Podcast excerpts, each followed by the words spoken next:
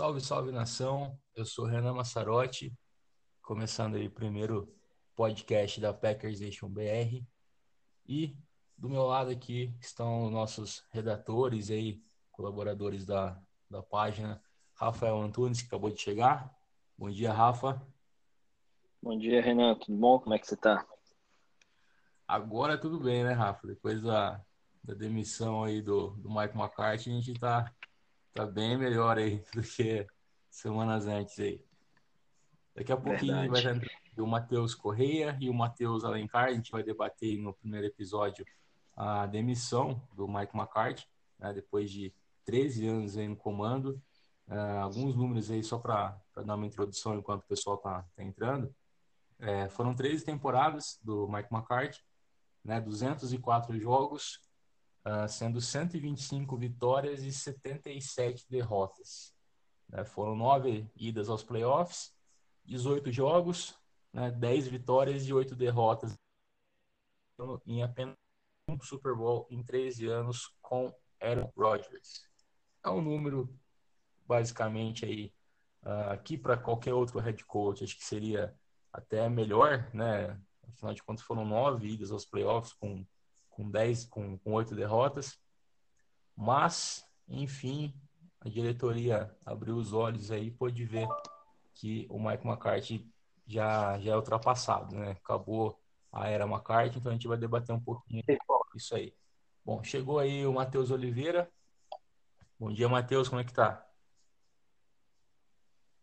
Quente pra caralho aqui. Bom, Matheusão, a gente deu a introdução aí do, do Michael McCarthy, juntamente com o Rafael aí. O Rafael entrou primeiro, vamos deixar o Rafael falar um pouquinho aí uh, da introdução, o que, que ele achou aí da demissão do, do Michael McCarthy. Então, Renan, como você falou, os números do McCarthy são muito bons, né? Se fosse um outro head coach, um outro, um outro time, provavelmente não ocorreria demissão, mas é um técnico que, para nós que somos torcedores do Packers, a gente percebe que vem se arrastando há um bom tempo. Né? Apesar de nove, de dez idas aos, é, aos playoffs, nove idas aos playoffs, só ganhou uma vez, sempre perdeu. É, derrotas bem preocupantes, muitas vezes, sempre com o Aaron Rodgers sofrendo bastante, sofrendo bastante sec. É um, um, eu diria que é um técnico que ficou no passado. Seria a minha, a minha visão do McCarthy hoje, que ele ficou no passado. Ele não acompanhou a evolução da liga. Infelizmente, por causa disso, os Packers sofreram bastante, principalmente em playoffs. Um, um, apesar de nove idas aos playoffs, ficar num, num resultado 10, 8, 10 vitórias, 8 derrotas em playoffs, é muito constrangedor para quem tem Aaron Rodgers como, como quarterback, né? Exatamente. Então a gente fica assim, preocupado de que poderia. Preocupado não, não é a palavra, a gente fica triste porque a nossa sensação é que a gente poderia ter conseguido muito mais em anos que foram, sem brincar, os principais do Aaron Rodgers. Claro que a gente ainda acredita muito nele, sabe que o Rodgers tem muito potencial, mas fica a sensação de que a gente perdeu o melhor que a gente poderia ter tido. Né? Então, assim, o McCarthy, ele, ele é um técnico que entrou para a história dos Packers, sem dúvida. Né? Passou o, o Lombardi em, em termos de vitórias, em quantidade de vitórias mas sendo, se não me engano, ele é o segundo com maior vitórias, né? Ficou atrás só do Lambo, isso. se não me engano. 99 vitórias, não foi isso? Exatamente. Realmente era assim. Mas assim, a gente tem essa, essa sensação nítida. Eu acho que foi para a nossa torcida foi realmente um, um alívio finalmente os Packers tomaram a decisão de que o McCarthy tinha que sair. Principalmente depois da última temporada, a gente teve essa certeza de que o McCarthy prendia muito os Packers, que a gente ficava muito preso com chamadas ofensivas um tanto quanto questionáveis, decisões é, que não, não, agradavam a todos. Aparentemente ele já tinha perdido os vestiários, né? Ele já não tinha mais controle, muitas declarações daqui e dali. E assim, precisa, o time muitas vezes precisa, apesar de não ser futebol, nosso futebol brasileiro, onde trocam de técnico de seis em seis meses, né? A gente sabe que a realidade é outra. É, chega uma hora que não dá mais para segurar mesmo. Chega uma hora que precisa dessa esse essa, esses novos ares, digamos assim. E eu acredito que foi o melhor para o Packers, apesar de ter sido um técnico importante para nossa história. A saída do McCarthy é importante para a gente boa, também. Boa. Uh, Mateusão, agora que você entrou a gente vai falar um pouquinho sobre o fim da era McCarthy, né? O que, que foi bom e o que, que foi ruim a demissão aí. Você acha que uh, a demissão dele foi é, um pouco até antecipada devido a faltando restando quatro jogos aí para o final da temporada podia ter esperado terminar a temporada. Uh, foi a, a, correta decisão aí do, do, Mark Murphy demitindo ele restando quatro jogos? Ou deveria nem ter começado essa temporada 2018 e tinha que ter demitido logo em, em julho aí para ter outro head coach? O que, que você acha Matheus?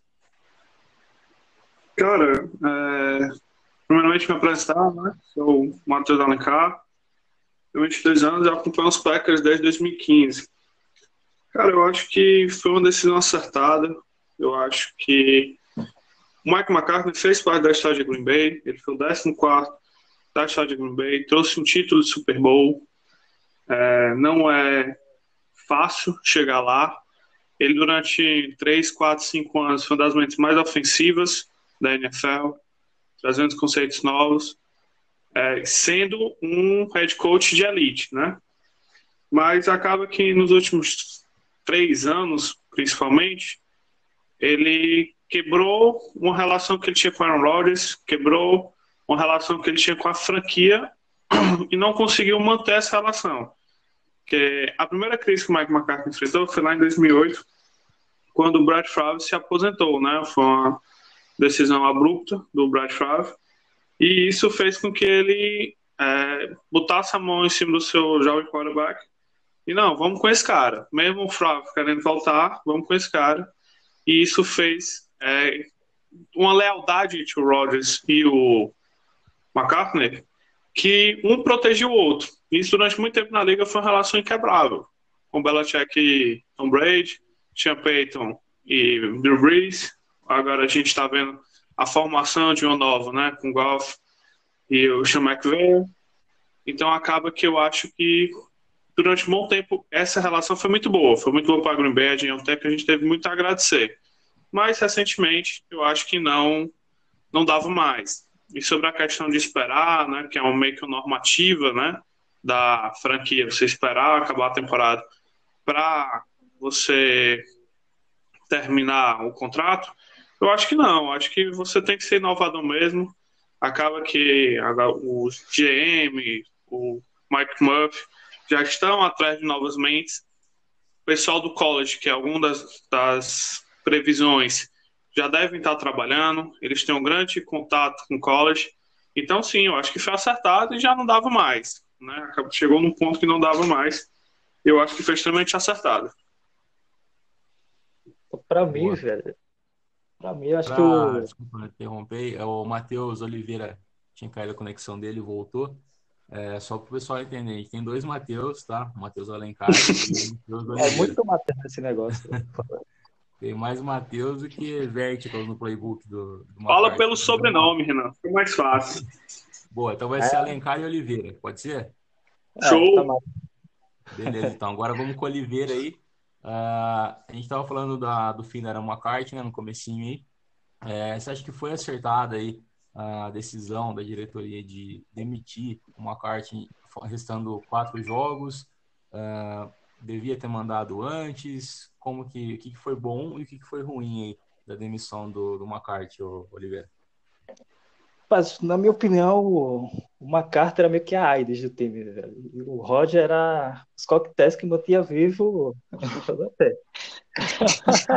tipo, é. Pegou pesado com o homem aí. Não, é, velho. Tipo, mas realmente no começo tava. No começo tava funcionando pros Packers. A gente tava conseguindo os objetivos em 2010 Super Bowl. Acho que começou a, a não dar muito mais certo a partir de 2012 depois do, do Super Bowl, que eu acho que o time precisava de uma, um gás novo, uma, uma, uma mudança melhor, e o McCarthy não evoluiu, né? Mas até 2011, metade de 2000, a temporada 2012, tá funcionando tudo ok. Né? Se sobre que tá, se foi certo, e houve muita discussão né, se era certo de demitir antes da temporada e tal. Cara, eu acho que ele não deveria nem ter começado, realmente. Acho que o, o Murphy deu um. Deu um, uma ótima cartada pra ele, velho. Essa. Vamos, a última chance pra você, tá lá. Decido dar, velho, mas. É, deveria nem ter começado, mas. É isso. No começo, pra mim, ele, ele foi muito útil, vai ficar na história, né? Tem 61,9% de, de aproveitamento. Apesar que esse 61 aí não é, não é totalmente dele, né? Mas é um pouquinho de errado. Trabalhar com o Roger e Fábio. É... Mas até ó, quando ele pôde, até 2012, ele foi bastante útil. Foi um ótimo treinador. Vai ficar na história dos técnicos. É, eu acho que o, o, o McCarthy ele teve uma oportunidade que nenhum outro técnico vai ter na, na história da NFL, né? Ele, ele comandou, afinal de contas, dois quarterbacks que, sem dúvida, estarão no Hall da é. Fama da NFL, né? O Brett Favre e o Aaron Rodgers. ainda assim- Seguidamente, assim, né? Coisa que é. ninguém consegue normalmente. Ainda assim, mesmo comandando, se não me engano, duas temporadas, três temporadas, o, o Favre, foi um Super Bowl só, né? O cara teve dois quarterbacks de elite mais uma aparição só no Super Bowl. Bom, uh, mudando o tópico aí. Uh, assim, uh, depois da demissão do, do McCarthy, deu o Philbin, que era coordenador ofensivo, na né, segunda passagem dele pelo Packers aí, foi promovido para head coach. Vocês acham aí que o Joe Philbin está conseguindo segurar a onda? Qual é a importância dele na, nessa transição aí nos últimos jogos aí pra, no comando do Packers? Pode começar com, com o Rafa, vamos seguir a mesma ordem. Uh, o que, que, você acha, Beleza, Rafa? Então. O filme consegue segurar a onda aí? Ele me pareceu o nome mais acertado para ser interino. Né? Ficaria muito complicado para a gente, faltando quatro jogos, querer contratar um outro head coach logo. É melhor esperar terminar essa, essa temporada realmente, trabalhar direitinho, pensar bem quem vai vir treinar. Né? A gente daqui a pouco fala sobre os possíveis nomes, mas o Philby me pareceu a escolha mais acertada. A gente teria o Petini também, né, que como coordenador defensivo, mas o Petini ele já já deu as declarações que não é a praia dele. E o Philby, ele tem uma experiência, apesar da experiência dele como head coach dos, dos Dolphins não ter sido das melhores, né? Ele tem uma, um recorde negativo. Estou é, procurando aqui, o recorde dele foi 25, 28, né? 25 vitórias, 28 derrotas como head, head coach. E, mas ele tem bastante experiência. Ele é um cara que aparentemente ele tem segurado a onda bastante do vestiário, conversa bastante. Tem o respeito do Rodgers. O Rodgers já teve, já deu declarações do, sobre a postura do Philbin, sobre como o Philbin se porta, como esse crédito pela, pela, pelo último jogo, né? Então, eu acredito que foi uma boa escolha. Ele tem potencial. Ao meu ver, potencial. Dependendo do que ele conseguir fazer nesses últimos quatro jogos, deixar de ser interino e se tornar o head coach. Até possivelmente. Então, acredito que ele segura a onda. Acredito que ele traz bastante experiência. Ele já, já tinha sido né, coordenador ofensivo do, dos Packers lá atrás e conhece bem a nossa franquia, conhece bem a cidade, conhece bem como é a forma de trabalhar, como é o ser, os torcedores do Packers. Então é, é, era o melhor nome, na minha, na minha opinião mesmo, para ficar como técnico Boa. inteirinho. Uh, Alencar, o que, que, você acha aí? O filme consegue, tá conseguindo segurar a onda? Uh, que é a importância dele nesse restante de temporada aí, que ainda tem, tem chance para classificação para os playoffs? Cara, é, a amostra que a gente tem do Joey, ela é bem pequena nos Packers, né, nessa temporada. A gente só teve um jogo como ele head coach. Mas eu creio que ele fez um trabalho bom. Eu acho que ele é o melhor nome, realmente, para esse momento. Não tinha outro nome possível. Tinha que ser ele. Ele é um cara que conhece o ataque, né? Veio trabalhando aí desde a off-season com o Rodgers, com as peças dos wide receivers, os running backs. Então ele conhece o playbook. E aí ele tem como gerenciar esse ataque, né? O Petin vem fazendo um excelente trabalho na defesa, ele só tem que comandar o ataque. É, você comandar Aaron Rodgers tende a ser uma coisa relativamente fácil, né? Assim, você tem um playbook bem amplo à sua disposição. Isso dá tempo assim, não, vamos deixar aqui o front seven trabalhar, né? Front office, desculpa. Trabalhar, né? O general manager, o Mike Murphy, que é o presidente seu, trabalhar para achar o próximo nome. Vale ressaltar que eles nem descartaram que o, o Joey não fosse o próximo head coach. Não é uma escolha que eu acho acertada, mas assim, é um cara que ele tem condições de segurar e pela amostra que a gente teve, ele segurou bem. Eu acho que ele vai fazer um bom trabalho nessa reta final. Boa, né, cara? Oliveira, o que você acha aí do, do Joe Filme, nosso HC interino? É, realmente, como, como na minha opinião, rapaz, não tinha um nome mais sólido para para ocupar a posição de técnico interino do que o filme, né? Ele trabalhou já nove anos durante o PEX, em 2013, 2011. E cinco temporadas como treinador, coordenador ofensivo. Ele é um cara que já tá da casa e tipo, já entendia tudo, praticamente, do, de como proceder essa transição, entendeu? Não tinha nome mais sólido do que isso. Ele, agora, se ele vai conseguir segurar a onda, esse quatro jogos consegue. Agora, se fosse citar ele como um, um próximo, um provável treinador, eu acho que ele não é a escolha certa. Né? Como eu disse, o Prex precisa de um de um head coach novo, né? E, e o FIBA é meio que da escola de McCarthy, né? No, até no jogo agora contra o Atlanta Falcons, a gente viu mudança, mas não muita mudança. No começo do jogo, vimos muito, muitos relances realces assim do do McCarthy ainda. Mas durante esses quatro jogos, durante essa transição que o Speck tem para treinador, acho que não tem nome mais sólido do que ele para colocar realmente. É, aproveitando que você falou aí do, do jogo contra os Falcons, é, uma breve análise aí do, da semana, do jogo da semana 14, né? Contra o Atlanta Falcons, a vitória dos Packers aí por 34 a 20. Uh, vocês acharam que teve alguma evolução?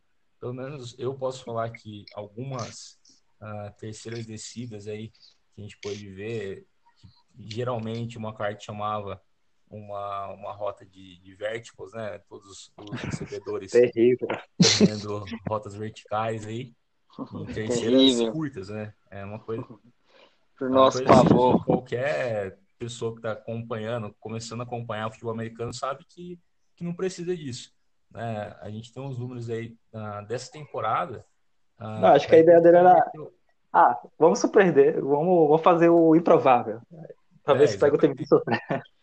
É, mas uma ideia já batida dele, né? Todo mundo sabia que ele ia é, fazer isso. Todo mundo já, uma... já, sabia que o, que o McCarthy ia fazer isso. Terceira descida, faltando quatro jardas, pode deixar o safety lá atrás, porque ele vai mandar rota Exatamente. vertical. Só, só para o pessoal ter uma ideia, é, conversão do, dos Packers em terceira descida nessa temporada, é, converteram apenas 60 de 162.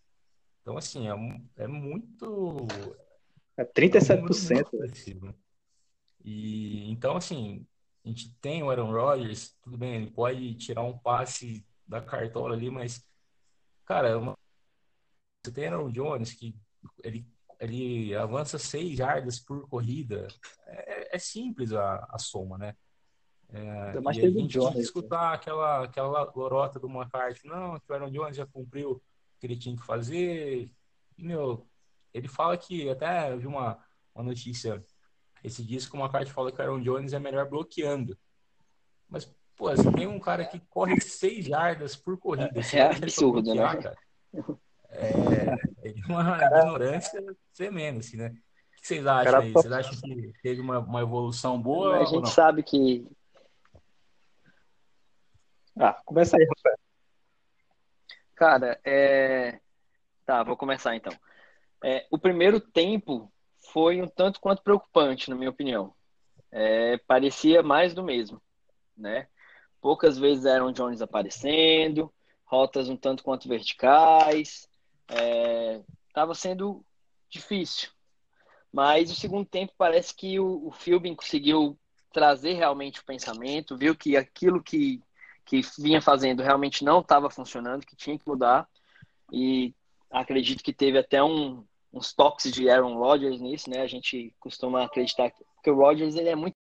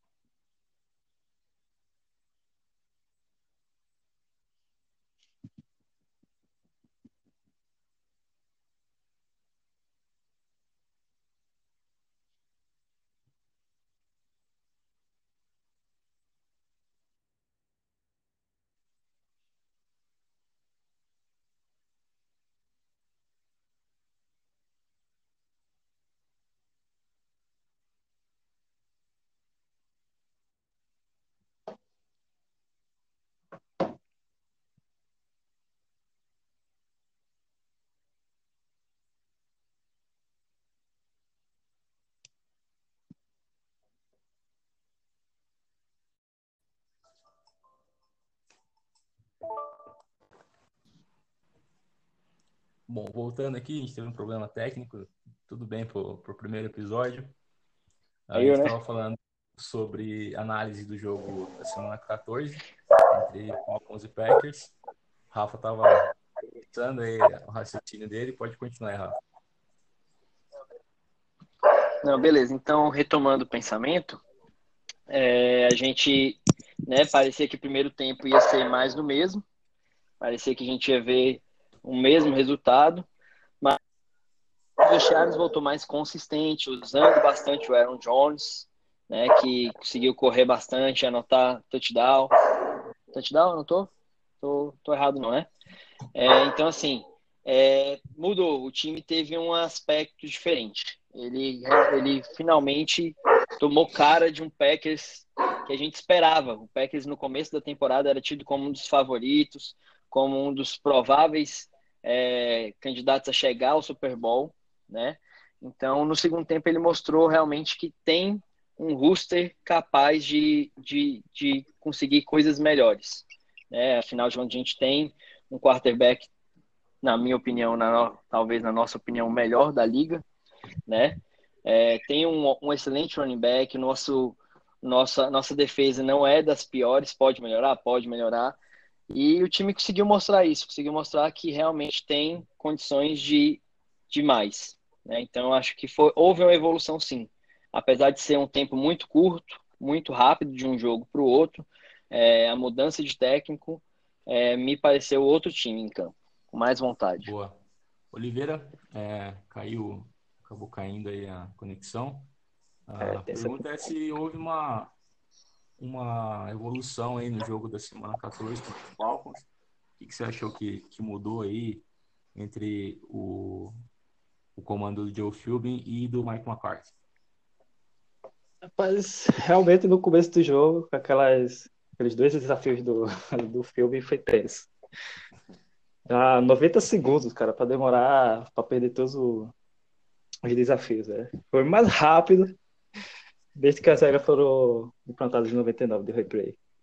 Velho, no começo, ele fez mais do mesmo, realmente, velho, com passes curtos, baseado em passes curtos por lado e tal. Mas isso, no começo, funcionou que conseguiu dar um ritmo na dar um ritmo no ataque, coisa que com, com o McCarthy não, não conseguia dar. O Pex é um dos piores em, em segurar a, a, o ataque no, em campo, pô. E no começo, esses passos curtos e menos corrida, é lógico, sem o Aaron Jones. O Aaron Jones nem jogou no primeiro tempo, no, no primeiro quarto. Né? Funcionou, pô. Deu um ritmo legal e deu uma confiança mais no ataque. No segundo tempo, no começo do segundo tempo, começamos a equilibrar mais, né? Usamos mais Jones e, e equilibrar mais o, entre corridas e, e passes, né? E meu que conseguiu sufocar mais o quarterback também. Coisa que o McCarthy não conseguia. A gente pressionou muito o quarterback. Viu o Petini, inclusive, viu muitas blitz. Isso sufocou muita defesa. Aí deu aquela. Deu até a tela do, do Brilhante. E eu acho que houve uma evolução sim, houve uma evolução sólida quanto ao McCarthy. não tem grandes mudanças assim, é que até o mesmo o, o filme disse em entrevista que não ia mudar muita coisa, que a, a função dele naquele momento era de manter o ritmo, manter o, a ideologia implantada já no começo da temporada. Mas houve uma evolução sólida. Tipo, o, o, pelo menos o filme sabe que tem que usar o, sabe usar o Aaron Jones. E ele usou muito bem o Aaron Jones no, no final do jogo, principalmente para segurar o tempo. Coisa que McCarthy gostava mais de Jamal Williams. É totalmente contrário. É, mas para mim houve uma evolução assim sólida. Mas não que digamos, ah, o filme foi 10 mil vezes melhor que McCarthy. Não. Foi 10%, vamos dizer assim. É bastante. Entre McCarthy, mas 10% que. É, 10% que. que ajudou muito. Tá. Legal. Alencar, uh, o que, você acha? Teve uma, uma transição boa do evolução boa do filme para o McCarthy nesse jogo contra os Falcons na semana 14? É, cara, eu acho que teve, né? Eu acho que na verdade é uma coisa bem óbvia. Porque, querendo ou não, como a gente já citou aqui, a visão do Mike McCartney é a mesma desde lá 2006. Então acaba que os coordenadores defensivos, head coaches, adversários já sabiam que ia enfrentar, né? Por mais que você tivesse Aaron Rodgers, que sempre pode prolongar um pouco a jogada, eles sabiam, ah, o cara não usa tanta corrida, ah, na terceira para quatro ele vai querer meter uma rota gol para fazer o touchdown. Ah, 95% das jogadas são screen pass no pass, no passe, né, pro Alisson, pro Cup. Então acaba que isso já é uma coisa de carta marcada. Ah, o Joe Philbin não vai mudar o playbook. Não, não vai, não tem tempo para isso. Mas ele vai usar de um jeito diferente, ele vai usar de uma visão dele. Então acaba que os times adversários não sabem bem o que esperar com isso. Então você tem Aaron, jo é, Aaron Rodgers, que todo mundo tem medo. Você tem Aaron Jones, que está voando, conseguindo mais de 6 jardas por tentativa. E você tem um, um head coach que você não sabe exatamente o que vai fazer. Então, esse é um grande trabalho para o coordenador defensivo se preparar.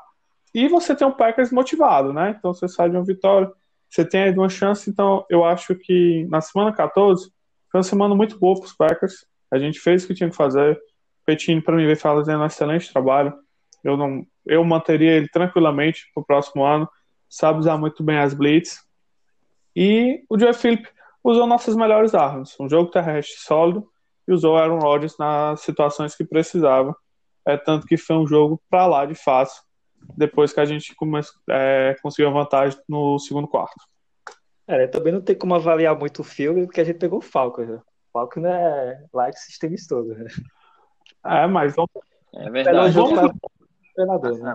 que os Falcons têm Matt Ryan, MVP de 2016, e Julio Jones, que é um dos melhores recebedores da liga. Então, assim, é um time que é, tá ruim essa temporada, tá, mas é um time muito ameaçador e que bateu muito na gente nos últimos anos, né? 2016. Sim, que a gente tem um histórico terrível, né? Foi importante a vitória contra os Falcons, exatamente inclusive por isso, no, por causa desse histórico recente. No início da temporada que a gente fez a, as apostas aí, né? Quem ia ganhar, quem ia perder, acho que a maioria aí votou em derrota pro, pro Falcons dentro do Lambeau Field, né? Que visto o histórico dos últimos anos é tinha uma Moelle chata aí, mas acabou, acabou devido às lesões uh, se dissolvendo. Mas era um time aí que eu, particularmente, no início da temporada, não apostava no Packers, não. Mas ganhou, ganhou fácil. Bom, vamos para o outro, outro, outro tópico aqui. Uh, os possíveis nomes aí para assumir o cargo de head coach dos Packers. Eu vou citar cinco aqui que postou lá no, Instagram, uh, com o currículo deles aí que o, que o Matheus Oliveira uh, produziu pra gente. Eu vou falar o nome de cinco aqui, se vocês tiverem mais, vocês, me falam. E desses cinco, quais, uh, qual é o favorito de cada, né? E por quê? A gente tem aí o Josh McDaniels, né, que é coordenador ofensivo do Patriots uh, atualmente. Já foi campeão cinco vezes de Super Bowl com o Bill Belichick. Uh, a gente tem também o John De Filippo, que atualmente ele foi demitido né, na, na, última semana pelo, pelos Vikings, coordenador ofensivo também. Uh, venceu o Super Bowl 2017, 2018 com o Philadelphia Eagles, mas acabou sendo demitido aí na, na última semana pelo Vikings. Uh, o Eric Bieniemy, coordenador ofensivo também da, do Kansas City Chiefs, está comandando a participação aí da temporada 2018 com, com Mahomes, com a Travis Kelsey, enfim. Tem também aí no, já no college, né, o pessoal da, do, do college. O Jim Harbaugh falou, tá, treinador de Michigan lá, falou que não, não ele, os planos dele na, envolvem o college, ficar no college, ficar em Michigan, tem muita coisa para ser feita lá ainda. Então acho que é uma, uma carta fora aí, mas ainda nome cogitado, né? A gente não sabe se o Brian Gulencan chegar nele, oferecer alguma coisa, se ele continua com esses planos de ficar na, na, faculdade. E o, eu posso falar que é o meu favorito aí, o Lincoln Riley, que é técnico do, do, do Oklahoma. Para mim, acho que é o melhor nome do pro Green Bay Packers. É um cara jovem, tem uma, uma criatividade incrível que ele faz no college e que eu acho que para mim esse seria o nome ideal para assumir o cargo de head coach. Rafa, o que, que, você acha desses cinco aí? Se tem algum outro nome? Qual é o seu favorito para assumir o cargo do, do Macron? Cara, vamos lá. É, um outro nome que eu incluiria junto com esses cinco é o, como eu falei, o próprio Joe Philbin, né? Eu acho que ele tem aspirações de, de ser head coach. Já mostrou isso indo para os Dolphins, apesar de não ter sido uma experiência de tanto sucesso, acredito que ele, ele queira. E que nem eu disse, acho que esses quatro jogos que ele vai ter agora, principalmente o próximo agora contra os Bears, vão ser fundamentais se ele tem essa aspiração. Mas dentre os nomes que você citou, eu ficaria com o Josh McDaniels. Apesar do, do Lincoln Riley ser muito bom, que nem você falou também, concordo com você, é um, um treinador jovem que tem demonstrado ter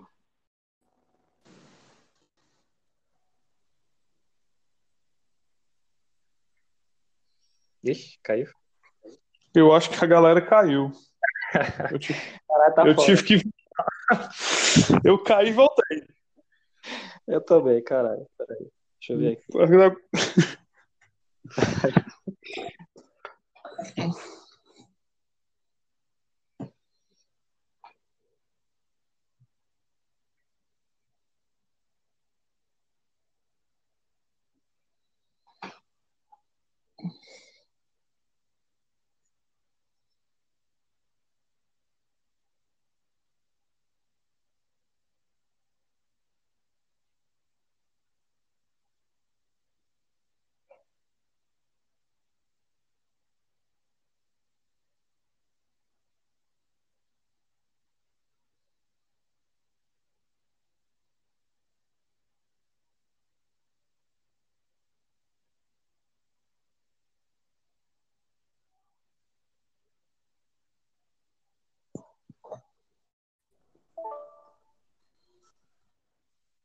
Aí, segundo problema técnico.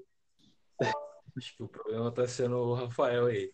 Rapaz, tô achando que vocês estão me perseguindo. Eu começo a falar, vocês desligam aí, porque eu tô falando demais, não é possível. Eu vou começar a te chamar de McCarthy, porque tá dando muito bom. tá difícil o negócio, cara. Mas então, só para concluir, vocês, vocês pegaram a parte de que o, o Lincoln é um bom nome, mas não tem. Não, para mim, não tem a experiência que o, o Josh McDaniels já tem. Né? É um cara que já está na liga, que já está na liga há um bom tempo. Ele tem bastante criatividade, ele é jovem também. E ele é aprendiz do Bill Belichick, que, na minha opinião, hoje é o melhor head coach que tem na liga. Né? Então, já formou outros técnicos de sucesso, o Belichick, e eu acredito que o, o Josh McDaniels é um outro, um outro técnico que vai ser vai ter bastante sucesso. Então eu o meu o nome que eu preferiria para vir para os Packers hoje é o Josh McDaniels. Legal. Oliveira, o que você acha aí desses cinco? Você tem algum outro nome? Ah, não, vai ficar entre aqueles cinco mesmo. O favorito meu, eu acho que como o da maioria dos torcedores, é o McDaniel. Só que eu tô mais ultimamente para o BNM, velho. Que o BNM tá fazendo uma temporada louca, mano. Tá fazendo extrema. E como o Rafa disse, é. O McDaniels é aprendiz do Bill Belichick. O BNM é aprendiz do, do Andy Reid. Então, para mim, tá na mesma pauta. Apesar que tem menos experiência, né? O pessoal também falou muito do, do Riley, né? Mas o Riley, se não me engano, faz seis meses, ou é oito meses, mais novo que o Claro Roger. E eu acho que ia adicionar muita coisa, mas também acho que não, não saberia lidar muito bem com, a, com o ambiente que é, que é a NFL, né? A maioria dos treinadores, quando sai do, do college, vai para a NFL, não, não é tão. não consegue carregar o sucesso que vem, né? Foram poucos que conseguiram. E. Ah, mas para mim é, vai ficar entre o McDaniels e o, e o BNMI mesmo. Mas mais pro BNI, o Eric BNI. Que... Legal. Alencar aí, qual que é o seu favorito? Tem algum outro nome? Quem pode comandar aí o ataque com o Aaron Rodgers? Cara, é, eu acho que tem vários nomes do college, né, que podem vir. Como o já falou aí, Lincoln Riley, Brian Kelly, de Notre Dame. É, mas eu assumo que se você perguntar quem é que você, você pode escolher qualquer um, eu escolhi o Jim, né, de Michigan. Ah, ele já tem um trabalho na NFL, um trabalho que era extremamente adverso. 49ers naquela época, front é, offense estava ridículo, estava em crise o time, ele ainda conseguiu fazer um trabalho razoável a bom. Foi para Michigan, não conseguiu um sucesso que era esperado. Ele chegou e falou: "Ah, ainda tem um planos para cá, não sei se a diretoria, quem comanda lá Michigan, pensa nos mesmos planos. E eu acho que a relação entre é, Mike Murphy, Brian, podem fazer ele chegar e vir para a NFL. O Josh McDaniels, eu acho que ele é um excelente coordenador ofensivo, mas não acho que ele vai ser um excelente head coach.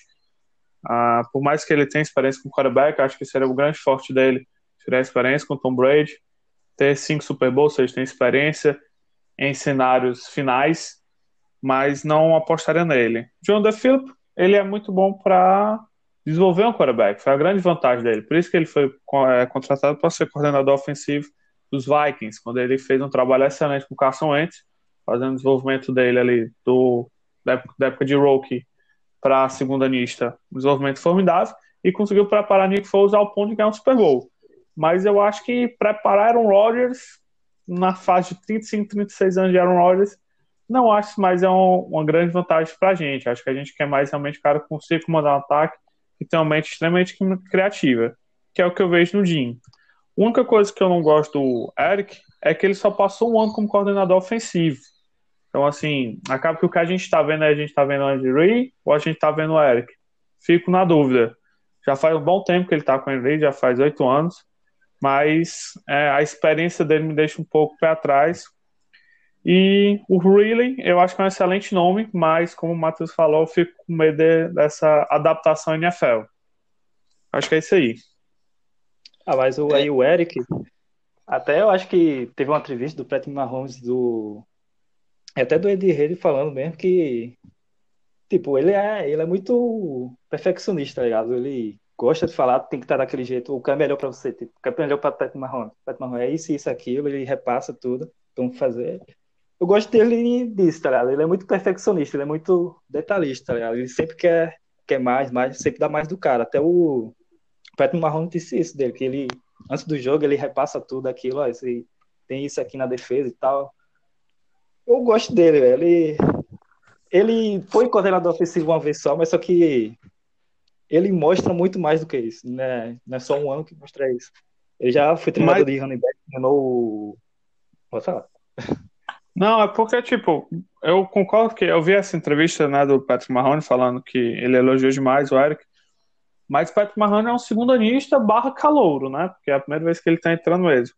Assim, Aaron Rodgers é um, é um jogador alfa. Será que Aaron Rodgers vai aceitar exatamente essa convivência?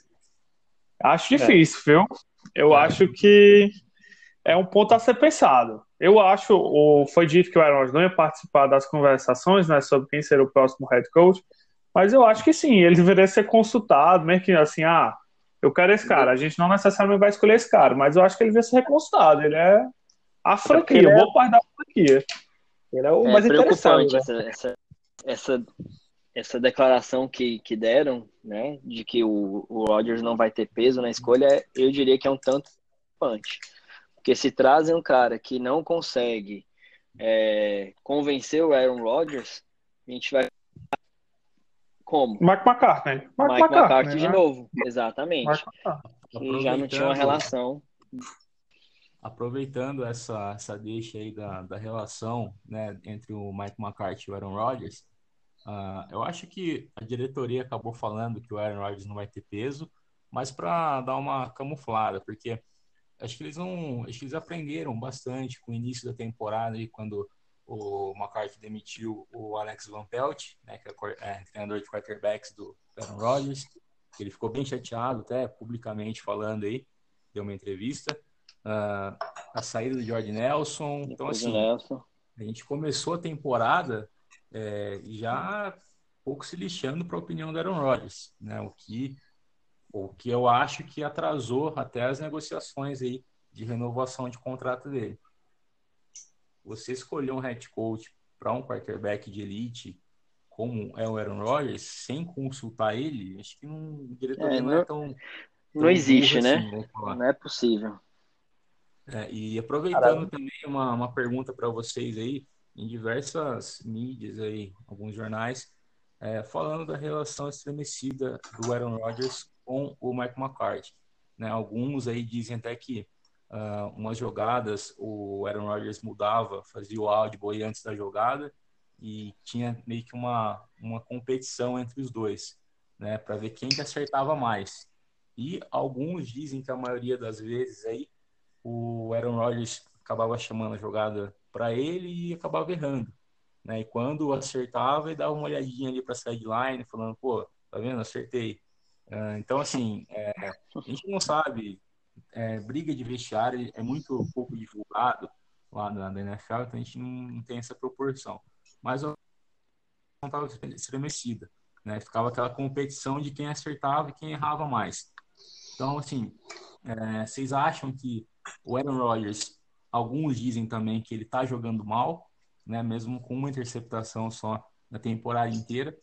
Uh, vocês acham que a relação entre o Mike McCarthy e o Aaron Rodgers estava estremecida?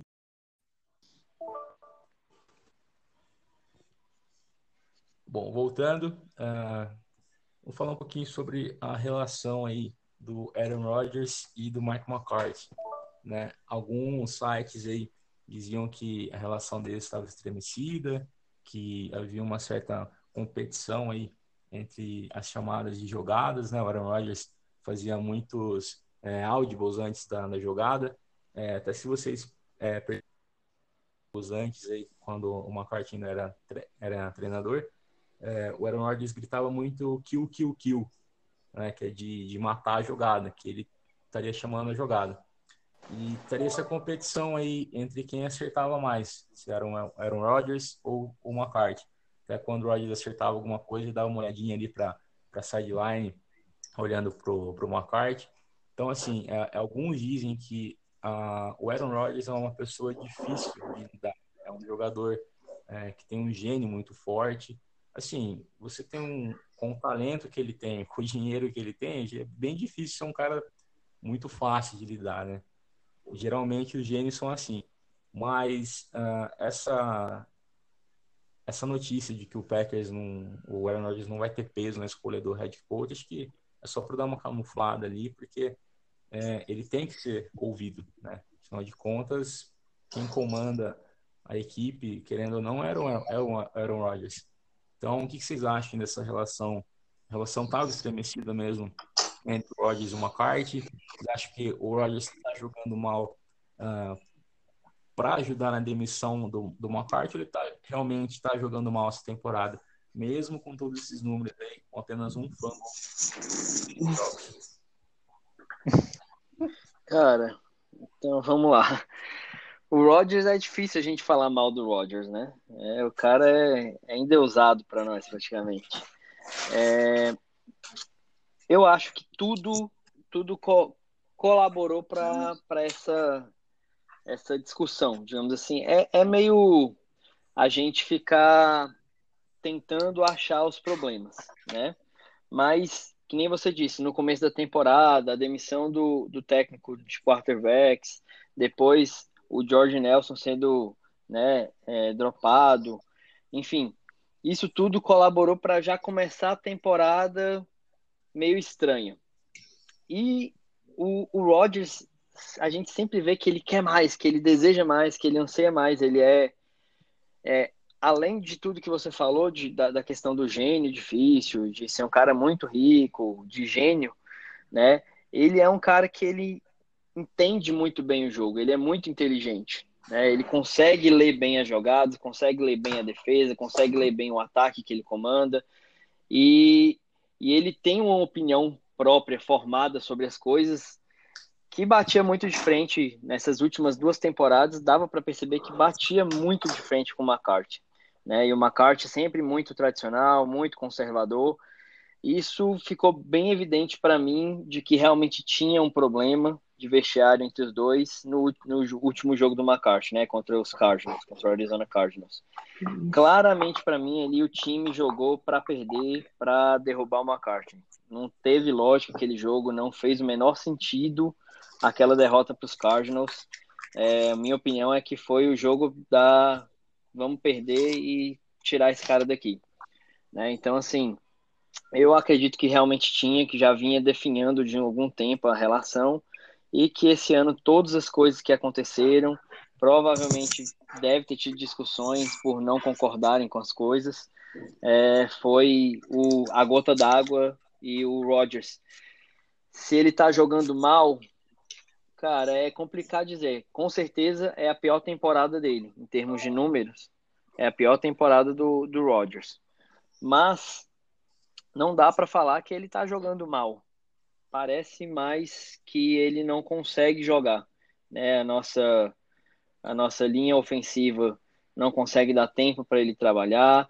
A falta de wide receivers, né, de que entendam, é, que pensem o jogo junto com ele, também tem atrapalhado. Muitos rookies, muitos novatos que fica difícil de, de alcançarem o que ele quer. Então, acho que sim, são vários fatores que têm feito a temporada dele ser ruim. Não diria que ele está jogando mal. Ele tem errado coisas que normalmente ele não erra? Tem. Isso é fato, não tem como a gente negar. Mas não colocaria culpa nele. Eu acho que são o conjunto dos fatores. Na minha opinião, estava estremecida a, a, a relação dos dois e ele já não queria mais ser treinado pelo McCarthy mesmo e tomou as, as decisões que poderia tomar para ajudar nessa queda do McCarthy. Boa. Alencar, o que, que você acha aí? Você acha que o Rodgers está jogando mal essa temporada? Tá jogando, jogou mal para se livrar do Mike McCarthy com, com relação estremecida entre os dois? Conta um pouquinho pra gente. É, caríssimo Renan, eu acho que assim, é, se a gente chegar e for falar sobre Aaron Rodgers jogar mal, é, o que é mal para você, né? Se a gente for comparar com padrões Aaron Rodgers, realmente ele está aquém do que a gente deseja. A gente sempre quer quarterback que lance 300 jardas ou mais por jogo, três touchdowns e 100 interceptações, né? O rate que a gente sempre quer para ele é 158.3. Mas é muito difícil manter esse nível. Quando? Quando você não tem um jogo terrestre sólido. Seu treinador não faz as chamadas. Então a defesa já sabe que vem um passe. É tanto que quando vem uma corrida, o Aaron Jones é um running back muito bom? É. Mas ele é o melhor running back da liga? Para mim, não. Para mim, eu tenho Todd Gurley, eu tenho Le'Veon Bell, eu tenho Karen Hunt, eu tenho um running backs mais habilidosos e com mais experiência mesmo. Então, como é que ele consegue 6 jardas por tentativa? 6, 7 jardas? Porque nunca vem uma corrida. Quando vem uma corrida, porra, a defesa não tá esperando. Então, esse pro Aaron Rodgers é muito difícil. Você tem. Qual é a grande habilidade do Aaron Rodgers se você for comparar com os outros quarterbacks, assim, que com certeza, isso não tem discussão, ele é o melhor da história saindo do pocket, estendendo a jogada. Só quando você estende a jogada, os wide receivers têm que improvisar rotas. Que é um wide receiver nosso, que a gente tem, que tem experiência nisso. Devante Adams e Randall Cobb. Randall Cobb, metade da temporada quebrado, jogando bem abaixo do que poderia jogar. E a gente tem Sant Brown, Marquês, Valdes, não sei o quê. Scatling. E. Scatling, é. é difícil falar esse nome. E. Então os caras não sabem ainda para usar rotas, os caras não têm experiência na NFL para isso. Então isso acaba que você atrapalha. Você tem um grande aposta que é Jim Graham que não faz o que é necessário.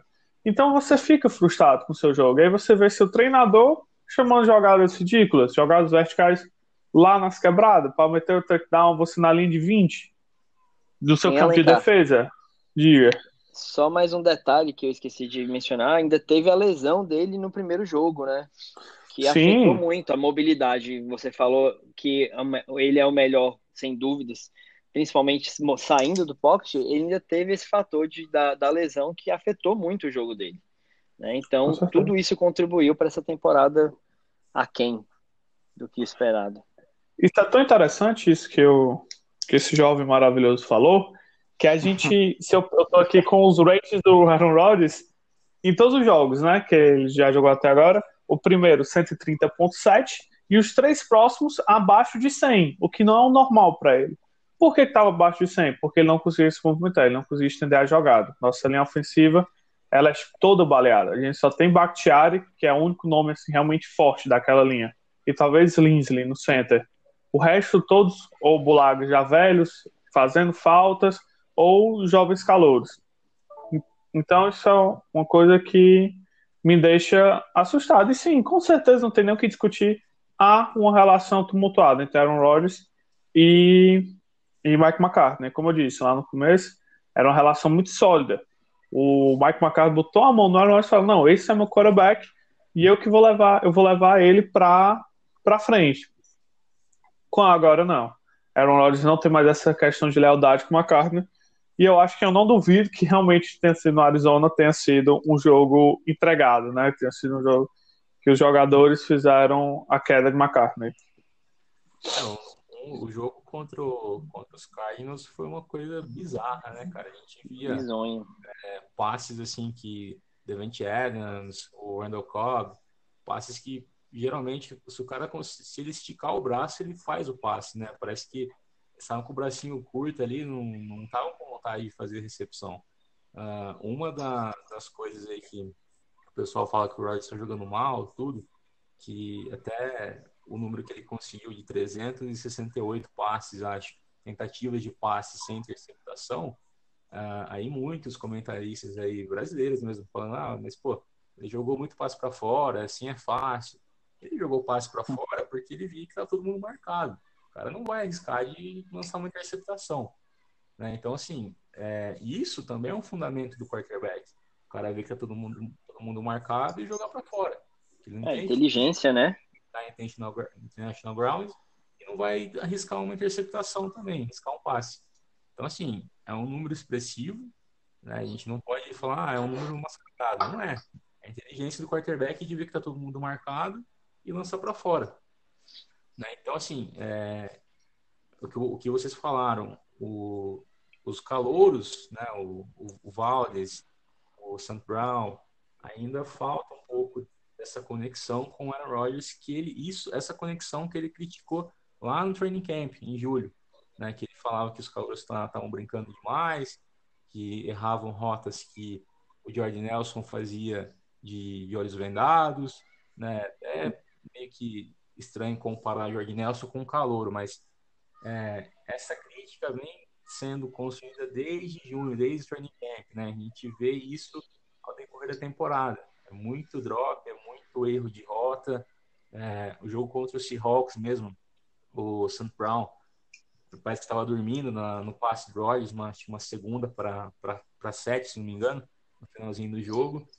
Então, assim, é, alguns erros de passe do Aaron Rodgers, esses números que estão sendo ruins para o Rodgers na temporada, posso falar tranquilamente que 60%, 80% é dos calouros, é culpa dos calouros e também pela lesão de Jerome Alisson, do Randall Cobb, que joga um jogo, descansa três.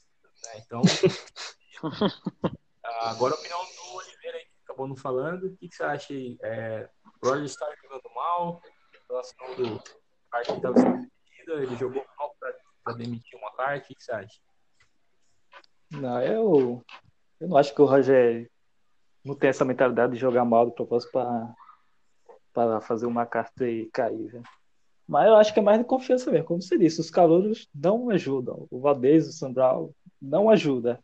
O único recebedor decente que a gente tem é o Adam. Decente não, foda, né? Que teve 12 TDs essa temporada. O resto, os únicos que fizeram TD nessa temporada foi o Jimmy Guerra, com dois. Acho que ele caiu aí, O Matheus acabou caindo aí. Esperar ele voltar, mas enquanto ele não volta, a gente retomando é, o é só, só para deixar claro de que ele tá jogando mal, mas pro padrão Aaron Rodgers, né? Ele hoje ele é o sétimo em, em termos de jardas alcançadas, empatado com Brady, né? Os dois lançaram para 3.700 jardas, ou seja, é, eles estão atrás de outros cinco, outros seis quarterbacks, mas que são todos de elite também, né? E isso levando em conta tudo isso que nós citamos, os problemas com wide receivers, a linha ofensiva que é que colapsa ao primeiro toque, os a lesão. Ainda assim, o Rodgers ele é o sétimo da liga para 3.700 jardas lançadas. É, então é, é, absurdo. O, o Rodgers é, ele é incontestável, não tem como a gente contestar o Rodgers. É, jogando temporada pro padrão Roger, é realmente. Padrão Levando em conta o nível que ele tá jogando, é muito acima do que de 70% da liga, 80% da liga. Bom, finalizando aí, rapaziada, primeiro episódio do podcast. Uh, próximo amanhã, né? Green Bay Packers e Chicago Bears, semana 15 da temporada. O ainda está com 5% de chance de, de chance de, de classificar para os playoffs. Uh, depende aí de uma derrota de, me lembra aí, Redskins, Eagles, Panthers. Panthers. Duas vitórias e duas derrotas do Vikings, né? Além Isso. de vencer Isso. os três últimos jogos. Pode Jogo ser três do Seahawks também. Tem nada não. Pode ser o Seahawks também, exatamente. Desde que seja as últimas três. Desde 2010, os Packers não perdem no Soldier Field para Chicago. São oito jogos e oito vitórias. Lembrando que a última derrota foi na, na temporada que o, o Chicago Bears se classificou como campeão da divisão, que pode estar acontecendo aí essa temporada, e os Packers se classificaram como é, no wild card e acabou vencendo o Super Bowl nessa campanha aí que o Chicago Bears foi campeão da divisão. Eles se enfrentaram lá no Soldier Field também na, na final da, da, NFC. Acabou o Packers acabou vencendo. Uh, acho que dá para ganhar. Defesa o Mac aí, acho que é a melhor defesa da NFL, me corri se eu estiver errado, uh, contra mesmo. um ataque que está engatinhando de novo com o Joe Filme. Chicago Bears e Packers, acho que dá para ganhar lá no Soldier Field? Então, posso começar de novo? Sempre eu? Pode começar, mesmo sem Beleza. Cara, então, Bears. Vai ser, sem dúvida, o jogo da temporada pra gente, né? Assim, a gente torcedor do Packers, acho que a gente acredita até o fim, né? É uma situação muito difícil que a gente está de ir para os offs, é quase impossível, mas a gente acredita, como diria Paulo Antunes, enquanto tem bambu, tem flecha. Então a gente acredita, né? Mas vai ser o jogo, o jogo, é isso contra os Bears. Um, porque realmente é a defesa número um da NFL. O que o, o a chegada do Khalil Mack fez para essa defesa tá fora do, do script. Eu não consigo entender como o, ti, o, time dos Bears evoluiu tanto depois da chegada do Khalil Mack. Né? Foi é, é um negócio assim, sensacional. É, então, assim, é um jogo muito difícil lá em Chicago, um jogo que a, vai pressionar muito o, o Rodgers, onde o Jones não deve ser tanto usado, o Aaron Jones, porque é difícil passar do front seven do, de Chicago né? Então vai depender muito dos passes rápidos do Rodgers. contra uma defesa que pressiona o quarterback o jogo inteiro. E, assim, a, no meu ponto de vista, o, talvez o que vai o que vai determinar realmente esse jogo vai ser a defesa. A nossa defesa vem bem também, o Petini tem feito um bom trabalho. Então a nossa defesa em cima, em cima do Chicago também vai fazer diferença, pressionando né, o. Como é o nome do, do quarterback? Esqueci agora. Mike Trubisky. Trubisky, isso. Pressionando o Trubisky, esses brancos. É, então, assim, eu acredito que vai ser, o, vai ser o diferencial. Então, vai ser uma guerra de defesas. Acho que a gente tem chance, ainda mais com as declarações do Rodgers de que um lugar que onde sempre vencemos, né? Então, vai, vai todo mundo com sangue no olho. E eu acho que a gente tem, a gente tem condições de continuar sempre vencendo lá. Mas, sendo realista, é, nós somos a zebra, né? Nós somos o improvável. Mas a gente gosta de ser um improvável, né? A gente gosta do milagre de Detroit, a gente gosta de, de emoção. Se não for com emoção, não é Packers, né? Só, só então acho que a gente ganha. Só acrescentando aí, o Aaron Rodgers contra o Chicago Bears foram 21 jogos, é, 17 vitórias e apenas 4 derrotas, né? Absurdo, Mais de né? 5 mil jardas e 45 touchdowns, se eu não estiver enganado. Então, ainda mais em dezembro aí, né? Que ele é conhecido como o Senhor Dezembro. Mr. December. É um jogo para ficar de olho aí. Uh, é, a gente sabe que o Rodgers gosta de jogar contra os, os Bears, né? Ele gosta. Ele gosta de ganhar dos Bears. Então, eu acho que vai dar bom, vai dar bom. Tenho fé. Oliveira, você acha que dá aí pro Packers vencer no Soldier Field? Continuar viva a esperança aí para uma classificação dos playoffs? Então, né? Os Bears reduziram os Rams a seis pontos no fim de semana, né? Foi a primeira vez que os Rams fizeram menos de 20 pontos na liga. Né? Então a motivação deles vão estar 1.500%. Né? Ainda mais quando não pagar título de nessa rodada, né? Então, para ter, pra gente ter alguma chance com ele, a gente tem de botar o mano aí, a bola na mão do, do Trubisco e forçar ele a lançar a interceptação lá. Que não é muito difícil, né? Digamos, digamos É um cara bem, bem estável, né? Então, aumentou o Jogo para três pick six, gente. Nossa. Enfiando nisso, velho. Pô, a gente sacou o Trubisco quatro vezes na primeira semana, velho. Ele teve só 171 jardas, então não é tão difícil assim. Quando ele não, não tem ritmo, não é muito bom. O Allen Robson também entrou no protocolo de lesão de, dessa semana. Então já perdeu um, um recebedor, só vai ter que se, se apoiar mais no Taylor Gabriel e o, no Antônio Miller. E o Alexandre Brando vai ter que forçar essas interceptações. A gente tem que pressionar ele e forçar, até porque a, a força deles é na defesa, não é no ataque. A força deles do. Eles estão se apoiando mais na defesa do que no ataque. Então, o máximo de chance que a gente tem é no É pressionando ele, na a defesa, o ataque deles. E. Ah, esqueci de mencionar antes. Tá lendo uma entrevista essa semana e parece que o apelido do do Trubisky no ensino médio era de Beth Fry. Aí o caralho! É, pra quem, pra quem não sabe, lá... quando, ano passado que o Trubisky foi selecionado no draft, uh, alguns Instagrams aí que cobrem o, o Packers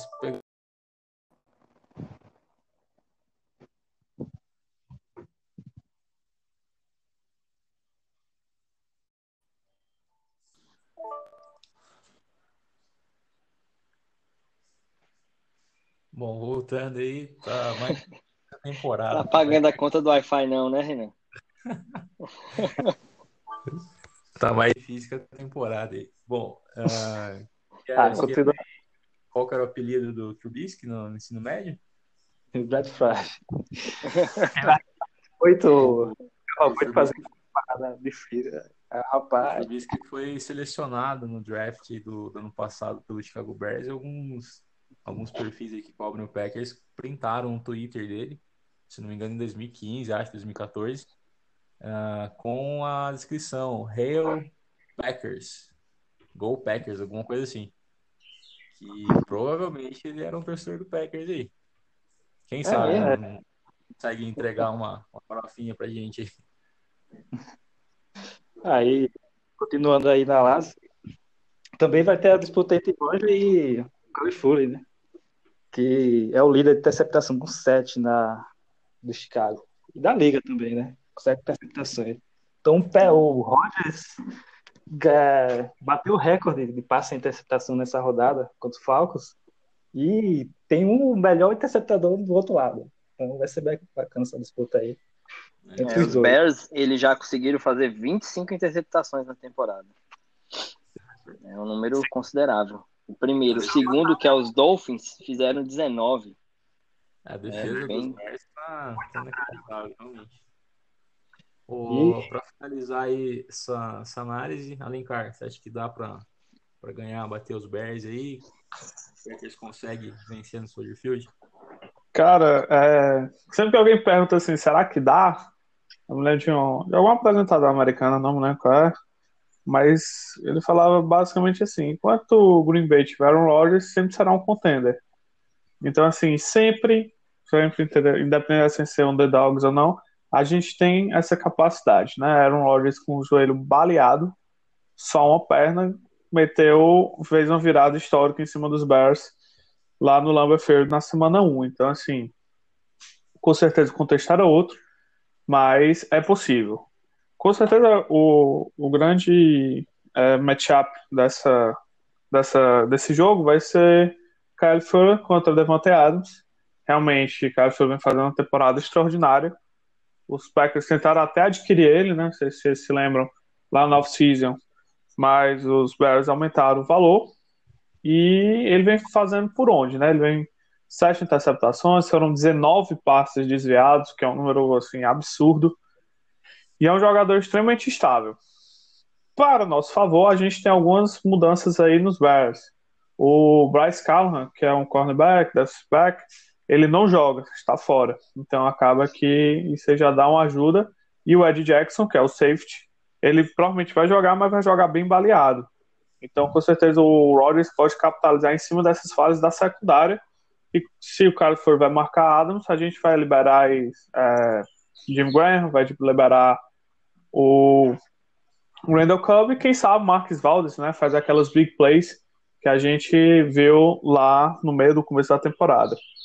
O jogo terrestre é bem complicado, eles fizeram a escolha de oitava rodada do último draft, o Smith, um jogador, como o Paulo Antunes sempre fala, extremamente instintivo, controla muito bem a corrida, é um inside linebacker, right sideline, sideline, é, é incrível ver ele jogar, é bonito de ver ele jogar, mas eu acho que a gente tem Aaron Jones, é um jogador muito é, dinâmico.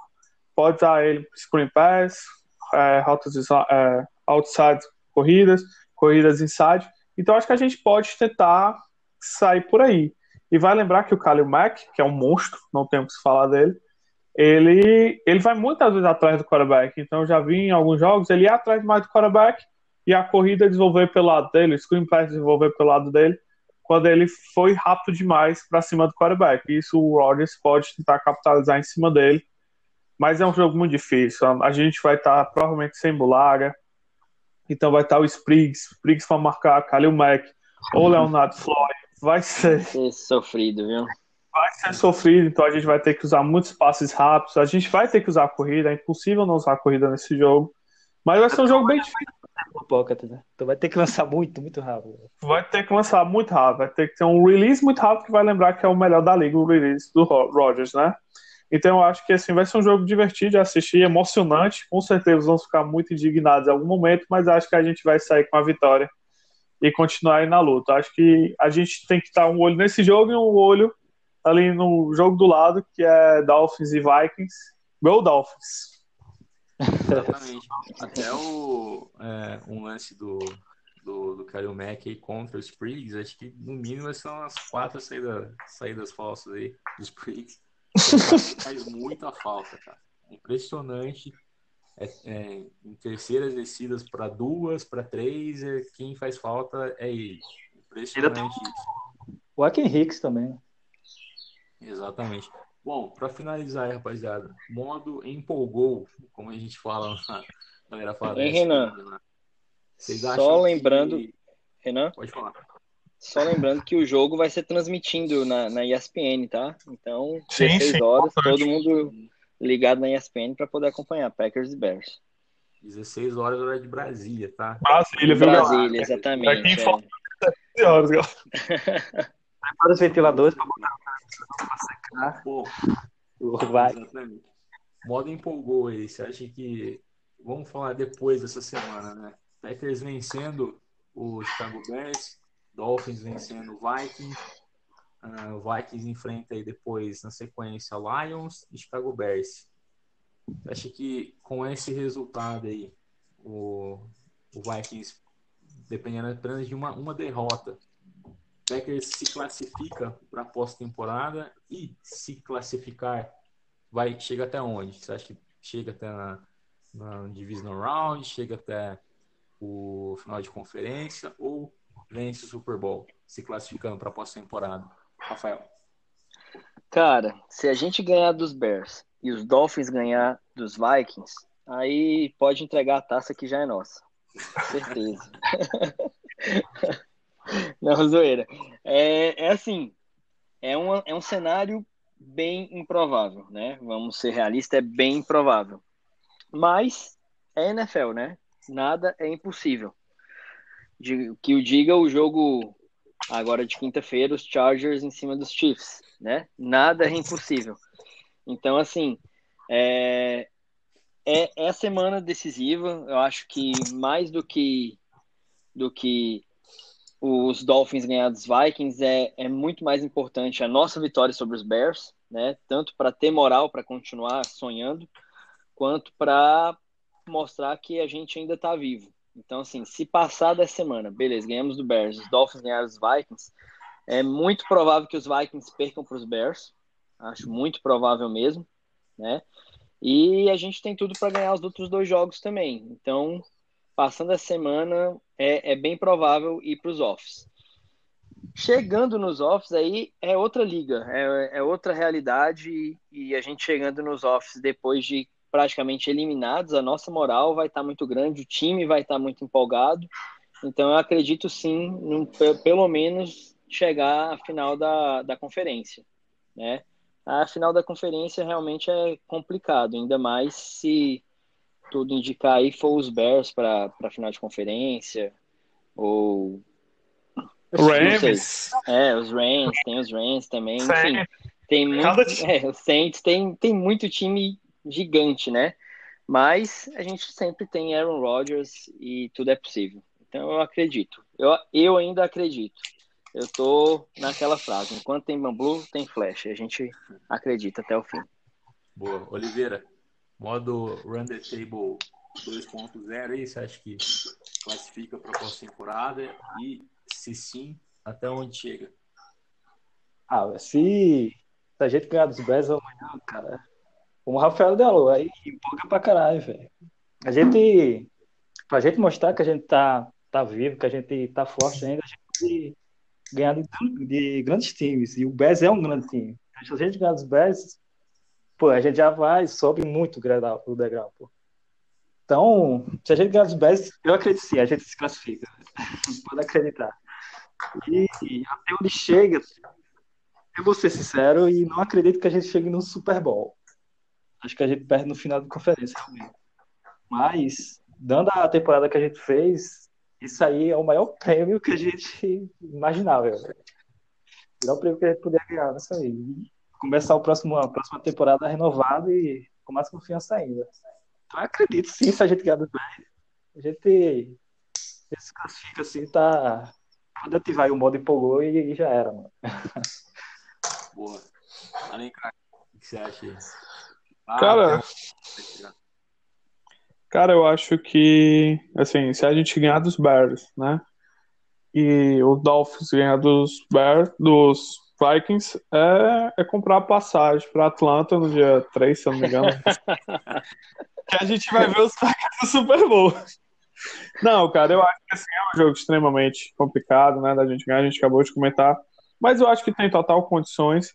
E se esses dois resultados favoráveis acontecer, os Vikings pegam dois times de mesma conferência, então vai ser um embate entre conferência, não, desculpa, de divisão, então vai ser um embate entre divisão todo embate de divisão é difícil. Vale ressaltar, a gente perdeu por Lions, por mais que isso me doa.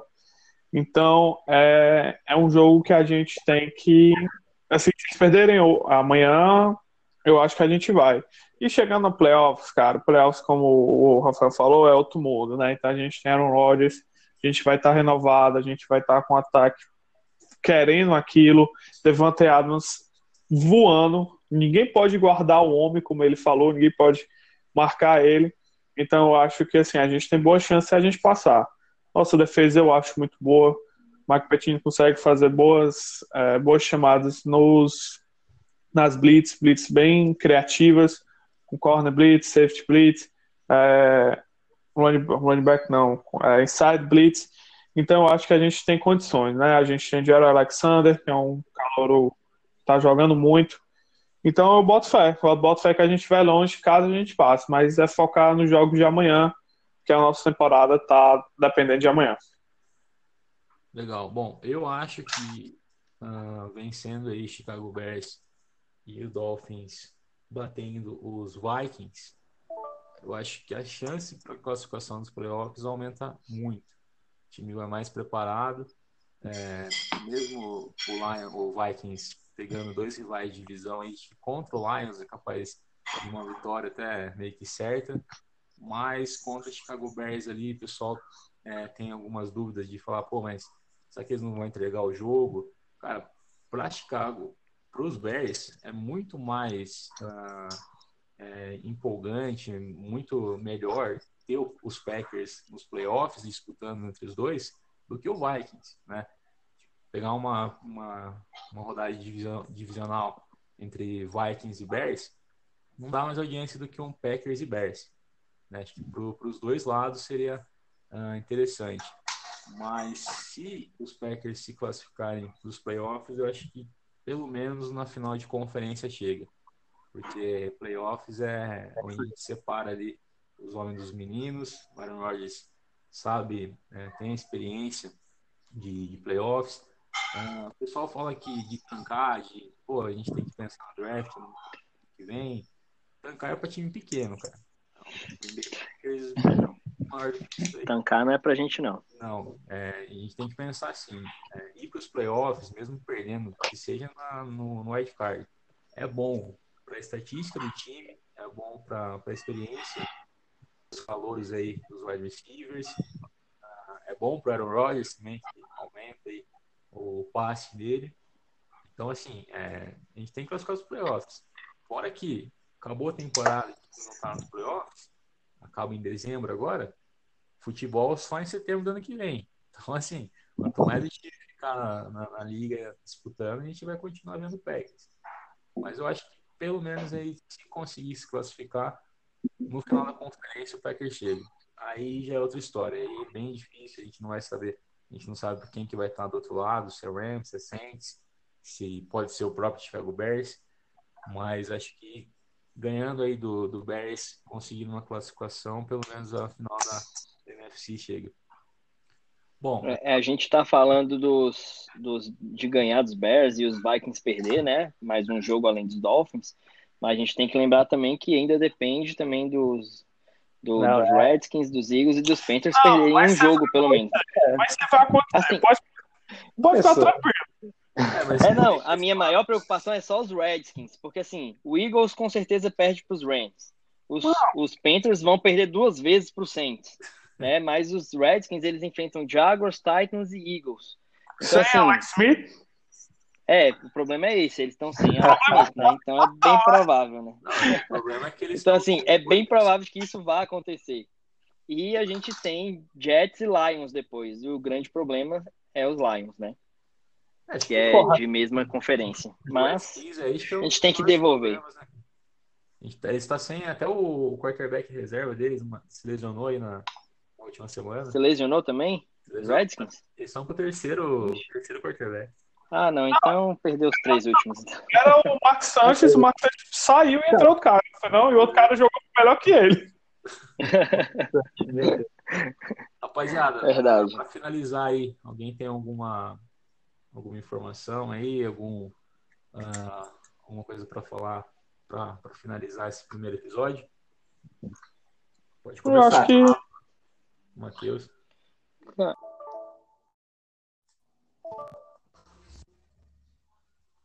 Passa foi. Muito Falei, bem. ai, Para finalizar aí, considerações finais.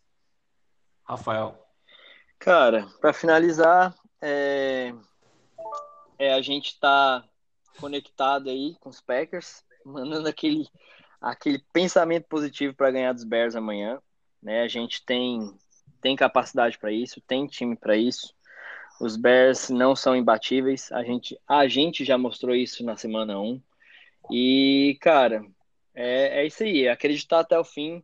Por mais que as- tudo diga que, que tá muito difícil, a gente é torcedor dos Packers e tem que apoiar o time sempre, né? Independente da situação.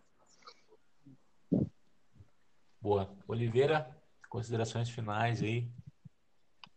Ah, eu, eu tô confiante. Eu acho que se a gente fazer as coisas certas amanhã, se a gente fizer o planejamento certo, as jogadas certas, dá para ganhar, velho. E se ganhar, é playoffs.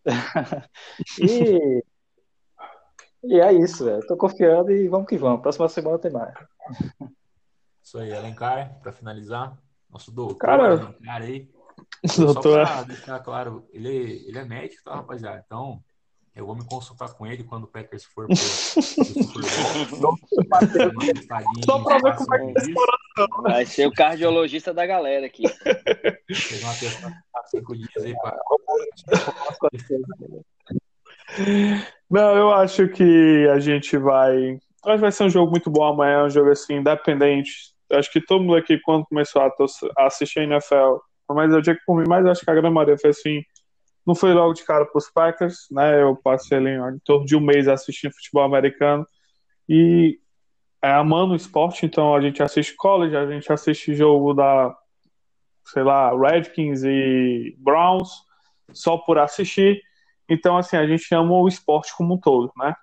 Então, assim, amanhã vai ser um jogo bem divertido assistir, um jogo bem interessante. Vai ser um embate entre duas potências, duas franquias grandiosas. O Bears tem muita história, os Packers, para mim, é a maior franquia da, da história. Então, assim, eu acho que vai ser bem interessante e a gente vai estar com vocês, viu? A gente vai estar sempre postando informações, a gente vai estar no nosso grupo, no Instagram, no Facebook, sempre é, dizendo tudo que acontece no jogo e vamos sair com a vitória lá. Vamos sair lá do Solville com a vitória. E só para lançar aquela, aquela mítica mitada, Graham amanhã vai aparecer e vai ser fundamental para a vitória, viu? Anota e me cobre. Dois touchdowns. Meu, o Vou Felipe pintar Tá, ó. o nosso outro redator aí foi pra, pra Bay. Falei, meu, traz uma jersey pra mim do Graham, porque o cara vai destruir essa temporada. Acabou quebrando o dedo só, mas acho que vai. Ainda dá tempo, ainda dá tempo, ainda dá tempo. Mas o próximo ano acho que, que vai ser bom, porque senão contrato de três anos, né? Vamos ver o que, que, que vai dar. Bom, rapaziada, é isso, primeiro episódio. A gente falou um pouquinho do fim da Era McCarthy aí, que a gente não podia começar melhor, né, com essa, com essa notícia. A gente vai fazer. É a melhor semana para começar um podcast. É... Exatamente. A gente vai fazer os episódios semanalmente. Ah, na próxima semana a gente vai tentar fazer uma espécie de sorteio para conseguir para escolher um de vocês aí, seguidores, ouvintes, para participar com a gente. Ah, do meu ponto de vista aí, Green Bay Packers ainda tem chance, a gente tem que acreditar. E torcedor é isso, cara. A gente tem que torcer time ruim ou time bom. Uh, continuem seguindo aí Instagram, Packersation BR, a gente está no Facebook, a gente está no Twitter, no YouTube e agora também no podcast. Muito obrigado a todos vocês que vêm acompanhando, obrigado aos meus redatores aí, editores de imagem, uh, Rafael, uh, Matheus Oliveira e Matheus Alencar. O Felipe, Miguel, e o, o Pedro não, podem, não puderam participar hoje, mas nos próximos episódios a gente vai fazer uma, uma rotatividade, ou todo mundo junto. E vai estar Então é melhor esse negócio também. Exatamente. Então é isso aí. Muito obrigado a todos. E amanhã, Go Pack Go. Opa, Tamo show. junto. Gol, pega gol. Valeu, galera. Eu. Gote.